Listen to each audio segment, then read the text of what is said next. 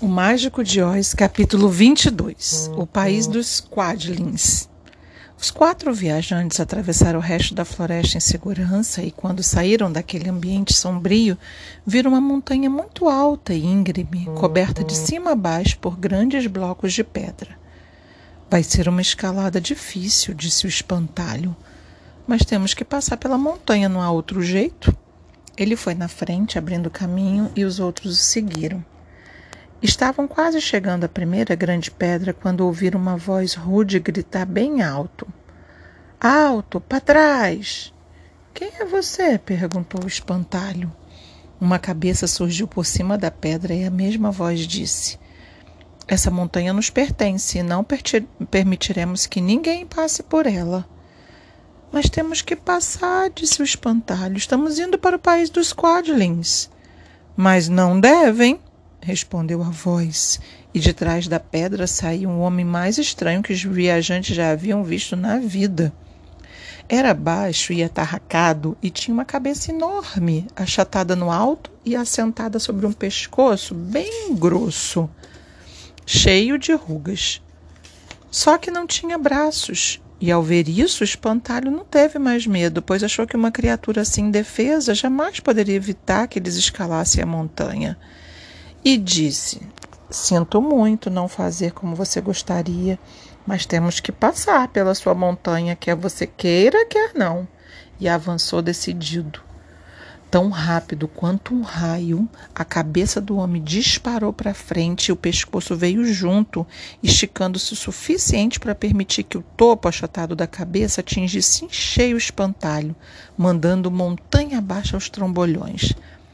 Quase tão rápido quanto se projetou, a cabeça voltou para junto do corpo e o homem deu uma risada cruel e disse: Não é tão fácil quanto vocês pensam. Um coro de risadas insolentes veio das demais pedras e Dorothy viu centenas de cabeças de martelo sem braços por toda a encosta, uma atrás de cada pedra.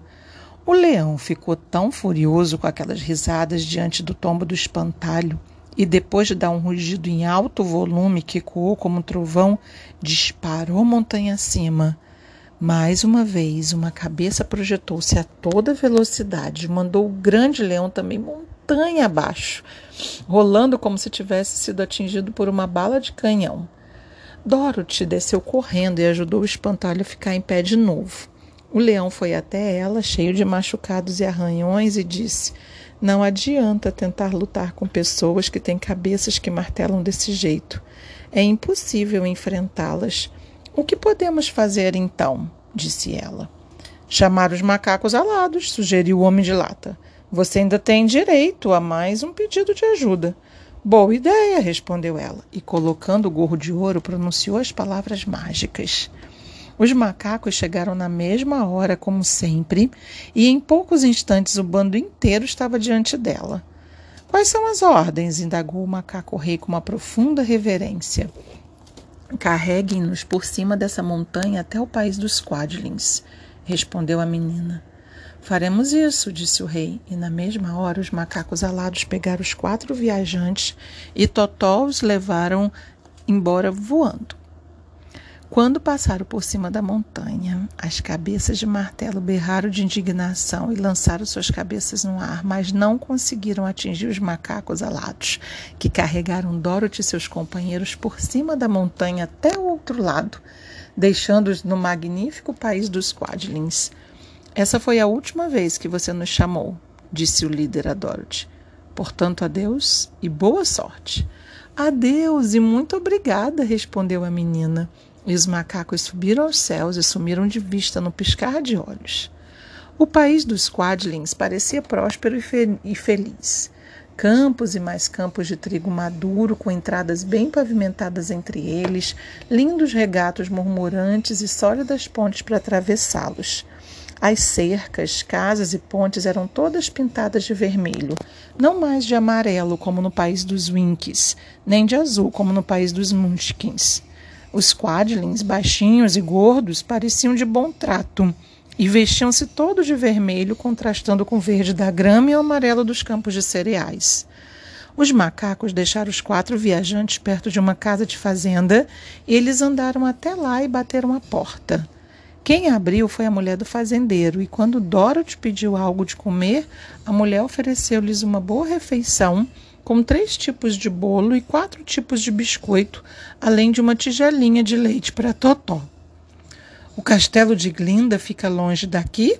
perguntou a menina. Não muito longe, respondeu a mulher. Pela estrada do sul vocês logo chegarão lá.